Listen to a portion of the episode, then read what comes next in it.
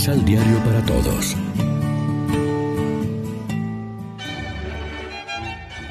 Proclamación del Santo Evangelio de nuestro Señor Jesucristo, según San Mateo. Escuchen este otro ejemplo.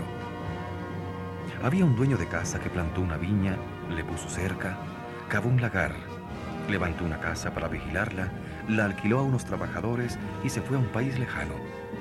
Cuando llegó el tiempo de la vendimia, el dueño mandó a sus sirvientes donde los trabajadores para que cobraran su parte de la cosecha. Pero los trabajadores tomaron a los enviados, apalearon a uno, mataron a otro y a otro lo apedrearon. El propietario volvió a enviar a otros servidores más numerosos que la primera vez, pero los trataron de la misma manera. Por último envió a su hijo pensando, respetarán a mi hijo. Pero los trabajadores al ver al hijo se dijeron, este es el heredero, matémoslo y nos quedaremos con su herencia. Lo tomaron pues, lo echaron fuera de la viña y lo mataron. Ahora bien, cuando venga el dueño de la viña, ¿qué hará con ellos? Los oyentes de Jesús le contestaron, hará morir sin compasión a esa gente tan mala y arrendará la viña a otros que le paguen a su debido tiempo. Jesús agregó, ¿no han leído nunca lo que dice la Escritura? La piedra que los constructores desecharon llegó a ser la piedra principal del edificio. Esa es la obra del Señor y nos dejó maravillados. Por eso les digo que el reino de los cielos se les quitará a ustedes para dárselo a gente que dé frutos. Lección Divina Amigos, ¿qué tal? Hoy es domingo 8 de octubre. Celebramos en la liturgia el vigésimo séptimo domingo del tiempo ordinario. Ya a esta hora nos alimentamos con el pan de la palabra.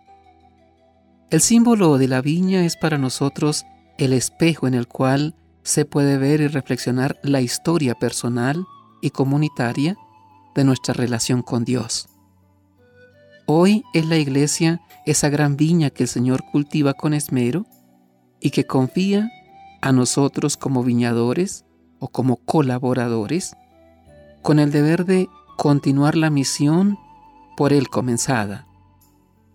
Ciertamente la propuesta es grande.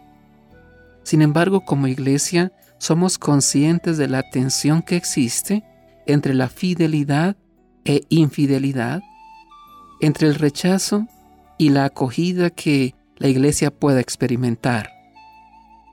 El Evangelio de este domingo muestra que, a pesar de las dificultades y la aparente fragilidad, nada puede detener el amor de Dios por los hombres, ni siquiera la eliminación de su Hijo. Por el contrario, este sacrificio nos procura a todos la salvación. Nosotros no somos de los que rechazan a Cristo ciertamente. Sabemos que Él es la piedra angular y creemos en Él. Pero la pregunta es, ¿damos los frutos que Él espera de nosotros? ¿O seguirá siendo actual la advertencia de Jesús de que será retirado el reino a los primeros destinatarios y le será dado a otros que lo administren mejor? ¿No será esta la explicación del cambio de comunidades cristianas que durante siglos estuvieron llenas de vitalidad y ahora languidecen? ¿O de familias religiosas que en otros tiempos florecieron en vocaciones y ahora prácticamente han desaparecido? Si alguien quiere saber cuáles son esos frutos que Dios esperaba de su viña, no tiene más que volver a leer a Isaías. Esperaba derecho y le damos violencia justicia y no hay más que lamentos. Los frutos, por tanto, están en el sentido de la caridad y de la justicia. Reflexionemos. Somos miembros del pueblo de Dios por el bautismo. ¿Cómo acogemos hoy o cómo rechazamos nuestra relación con Dios desde la persona de Jesús? ¿De qué manera esta parábola se refiere también hoy a nuestra relación con Dios y con la iglesia. Oremos juntos. Señor, También nosotros te dirigimos la invocación del salmista. No abandones la viña que tu diestra ha plantado. Tenemos mucha necesidad de tu misericordia y mientras que en nuestro corazón esté el deseo de la búsqueda de tu rostro, el camino de la salvación está siempre abierto. Amén.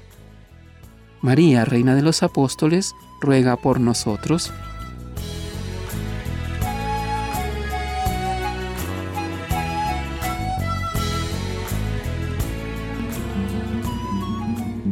Complementa los ocho pasos de la Alexio Divina adquiriendo el emisal Pan de la Palabra en Librería San Pablo o distribuidores. Más información www.sanpablo.co Pan de la Palabra. Vive la reflexión.